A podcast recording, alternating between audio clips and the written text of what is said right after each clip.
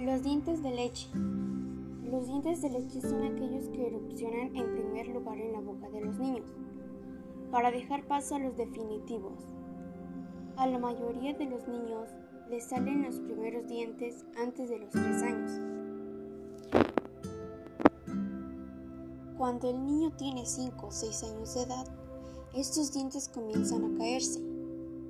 Se caen porque son empujados por los dientes permanentes que tienen detrás.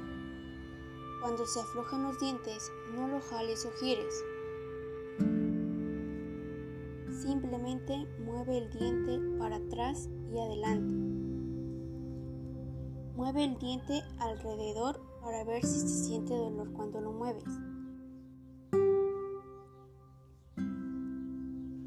Si sientes dolor, el diente no está listo para caerse.